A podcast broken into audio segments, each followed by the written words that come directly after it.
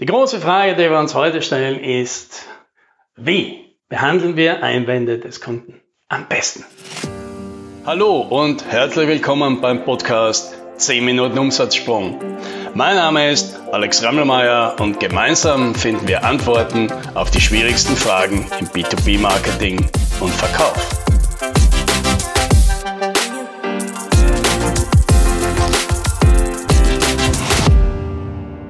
Die Einwandsbehandlung, das Lieblingskind der Sales Trainer, damit lassen sich ganze Seminare füllen und ganze YouTube-Channel lassen sich füllen und damit lässt sich im Verkaufsberatungsgeschäft gut Geschäft machen.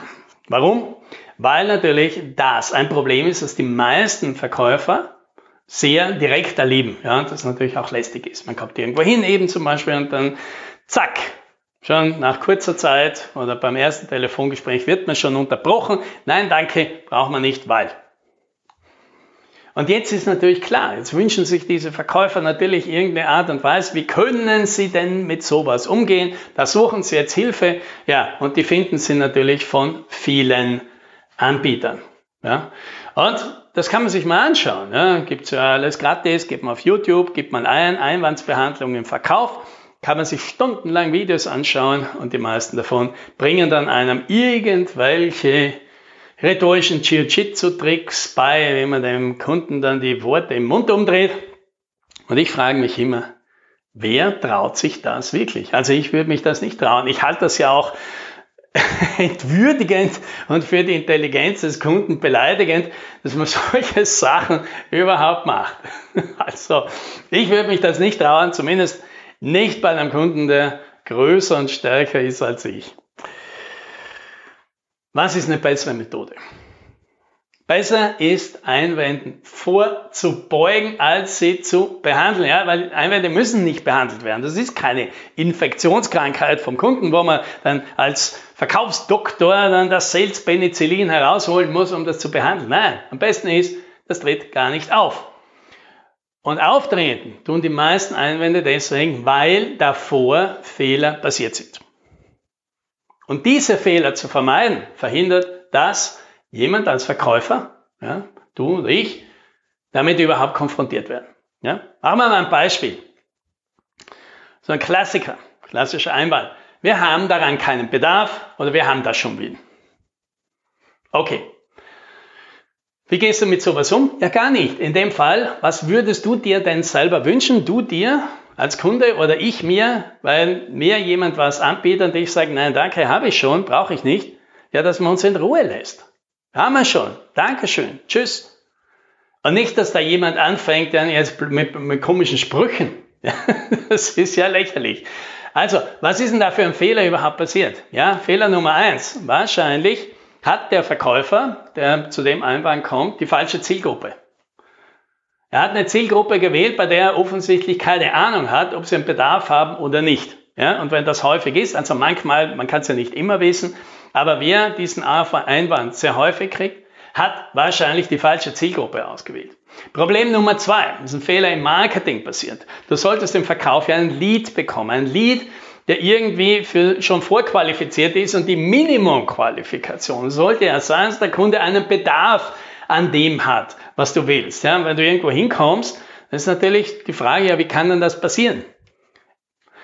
Fehler Nummer drei. Vielleicht ist ein Fehler im Verkaufsprozess passiert. Und der Verkäufer ist falsch in das Gespräch eingestiegen, ist eingestiegen mit seinem Produkt statt mit dem, womit er hätte einsteigen sollen, mit dem Problem, das er löst. Ja, wenn das Produkt nämlich ein Problem löst, höhere Produktivität oder höhere Kundenzufriedenheit, höhere Mitarbeiterzufriedenheit, mehr Umsatz, weniger Kosten, schnellere Time to Market, was weiß er nicht. Ja, wie? Das sagt der Kunde doch nicht. Ne, danke, habe ich keinen Bedarf. Wir brauchten schon mehr Geld, ja, oder wir brauchten dann zufriedenere Mitarbeiter oder wir brauchten dann schnellere Abläufe, ja. Ich doch nicht. Ja, es passiert ja nicht.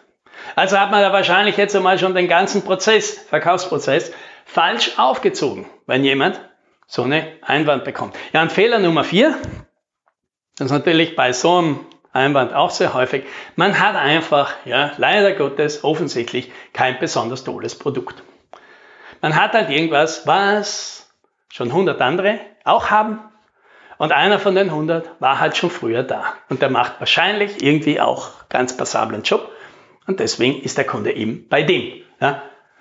Muss man, ja, so schwierig das jetzt auch ist, sein Angebot verbessern. Ja.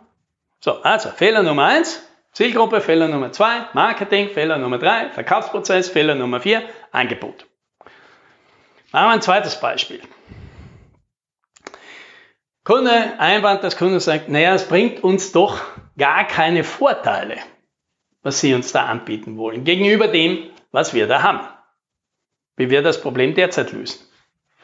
Oder gegenüber einer Alternative oder einem anderen Anbieter, das wir ins Auge fassen. Ja,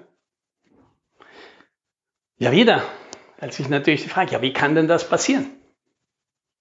Große Wahrscheinlichkeit, falsche Zielgruppe. Also der Leute, dieser Verkäufer hat sich Kunden ausgesucht, die offensichtlich nicht so besonders daran interessiert sind, was dieses Unternehmen, dieser Anbieter denn offensichtlich besser kann als alle anderen, sondern er ist einfach auf alle losgegangen, die das halt irgendwie brauchen könnten. Ja, ähm, so ein Beispiel, mich ruft vor ja, ist schon eine Weile her, irgendjemand anderen sagt, ob ich ein Laminiergerät brauche. Denke ich mir, wozu, wie zur Hölle kommen Sie auf die Idee, dass ich ein Laminiergerät brauchen soll? Ich bin auch keine Dönerbude, die die Speisekarten schützen muss. Naja, das kann, könnte ja sein, weil Sie haben ja anderen Büros das auch schon verkauft. Und deswegen, weil Sie irgendwann, irgendeinem anderen Büro, irgendwann mal so ein Gerät verkauft werden, glauben Sie, dass ich das jetzt auch brauche, oder wie? Ja, da merkt man dann schon, hat sich jemand einfach nicht die Hausaufgaben gemacht, hat jemand einfach sich zu wenig Gedanken gemacht, wer könnte denn das, was ich da habe, in der Ausprägung, ja, mit den Stärken, die mich abheben von der Konkurrenz, wer könnte denn das eher brauchen als alle anderen? Ja. Fehler Nummer zwei, wieder dasselbe. Marketing. Offensichtlich ist nicht klar kommuniziert worden, im Vorfeld schon, ja, um den Lead herauszufiltern oder um das Gespräch vorzubereiten, dass unser Angebot ein paar Vorteile hat, die es sonst halt nirgends gibt. Und diese paar Vorteile, natürlich, die sind für viele nicht interessant, aber für ein paar schon. Und idealerweise, wenn das Marketing gut funktioniert, kriege ich die Leads genau von den Kunden, die auf dieses eine Feature, das ich mehr habe als alle anderen, besonders hohen Wert legt. Nummer drei, wir sind wieder, vielleicht, ja, kann, der, kann sein, dass der Verkäufer wieder falsch in den Prozess eingestiegen ist. Er ist wieder mit seinem Produkt eingestiegen, mit seinem besonderen Feature, ohne zuerst mal abzuklären, ob denn das für den Kunden überhaupt besonders wichtig ist. Ob der Kunde durch dieses eine Feature denn wirklich einen Vorteil hätte, den er sich wünscht. Weil sonst, natürlich, kommt er halt irgendwann drauf, ja, schön, was Sie da haben. Ja, da haben Sie natürlich was Besonderes, das kann ich überhaupt nicht gebrauchen, das ist mir doch egal. Ja, dann hilft das halt alles nichts. Ja, und Nummer vier, Problem Nummer vier, kann sein, dass das Angebot nicht gut genug ist. Das Angebot hat einfach gegenüber der Konkurrenz keine besonderen Vorteile oder nur marginale Vorteile, die für den Kunden irrelevant sind. Und deswegen versteht sie der Kunde eben auch nicht. Ja? Also wieder Fehler Nummer eins, falsche Zielgruppe, Fehler Nummer zwei, möglicherweise im Marketing, Fehler Nummer drei, im Verkaufsprozess, Fehler Nummer vier, im Angebot. Ja, und wer jetzt schon irgendwie merkt, aha, gibt es da ein Muster? Ja, gibt es. Ja, bestärkt man gleich noch einmal, machen wir Beispiel Nummer drei. Ja, Einwand Nummer drei, das ist zu teuer.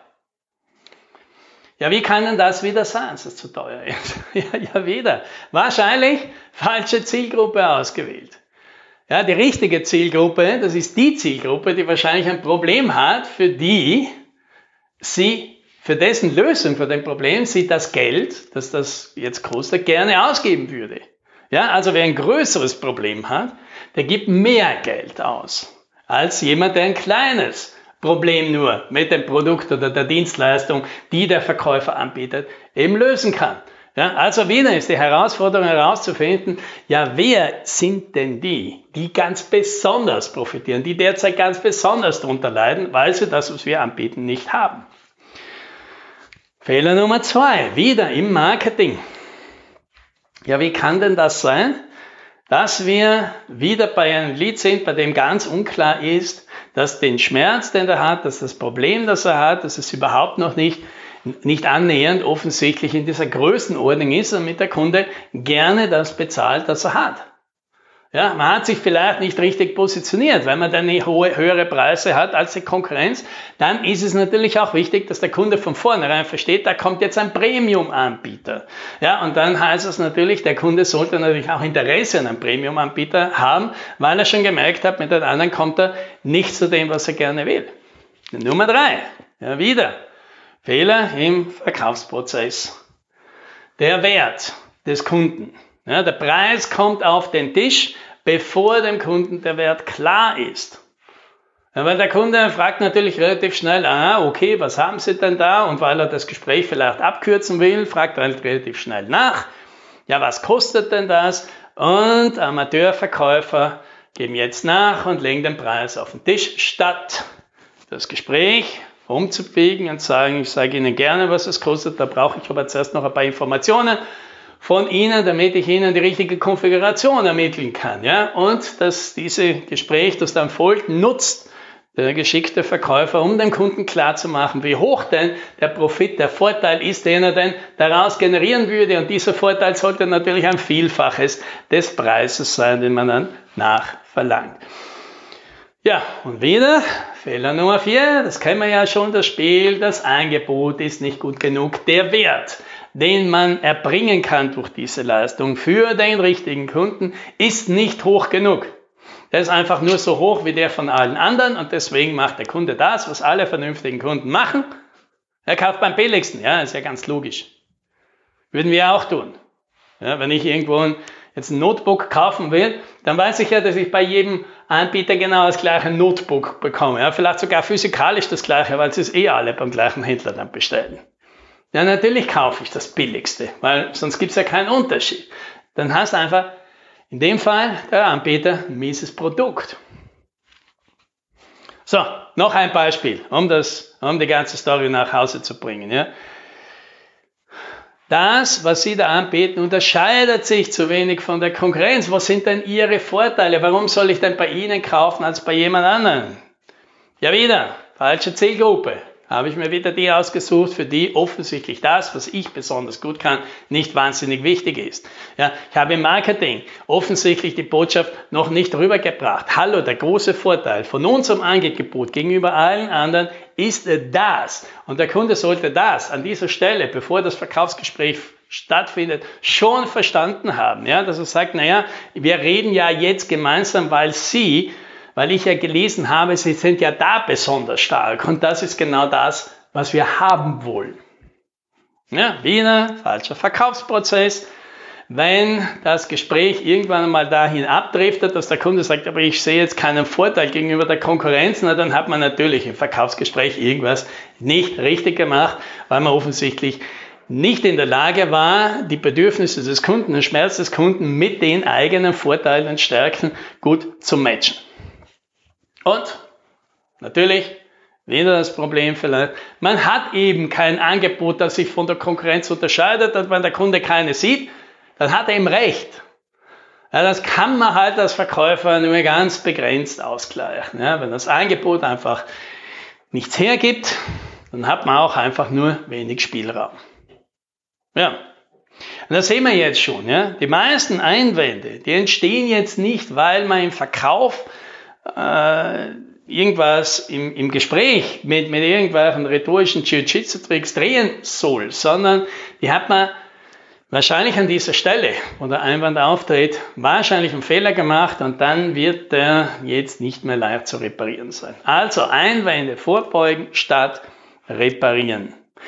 Natürlich, man kann nicht alle Einwände von vornherein ausmerzen. Ja, ein gewisser Spielraum ist natürlich immer da und man kann nicht immer alles perfekt machen und manchmal passieren auch Fehler und das ist ja auch völlig in Ordnung. Ja, und manchmal passiert dann halt sowas und dann geht man halt auch als professioneller Verkäufer ganz gut damit um. Aber wenn man das regelmäßig hat, wenn man immer sagt, das ist in jedem zweiten Gespräch kriege ich immer einen von diesen vier Einwänden, na dann fehlt es wahrscheinlich ganz grob an irgendeiner anderen Stelle. Ja. Denn die Aufgabe vom Verkäufer ist eben nicht all das zur Verfügung zu stellen, ja, die, die Defizite im, im Produkt auszugleichen und die Schwächen im Marketing auszugleichen und den Verkaufsprozess der halt schlecht aufgesetzt, schlecht strukturiert ist oder der über mehrere Leute geht, dann wieder irgendwo auszugleichen. Ja, natürlich ist es schön, wenn man das schafft, aber das ist meistens zu viel verlangt. Ja, die Aufgabe von Verkäufer in diesem Gespräch ist schon groß genug. Ja, man muss den Kunden durchnavigieren, man muss Vertrauen aufbauen, man muss Sicherheit schaffen, man muss die Sorgen des Kunden mildern und man muss natürlich geschickt die Informationen zum Kunden rausholen und dem seine Interessen, Bedürfnisse, Sorgen, Ängste, Wünsche geschickt mit den Vorteilen, die man eben hat, mit den, mit den Features des Produktes und mit dem Service, das man hat, schön matchen, ja, damit der Kunde halt merkt zum Schluss, das ist doch genau das, was ich haben möchte. Ja. Und das, das wünsche ich dir. Happy Selling!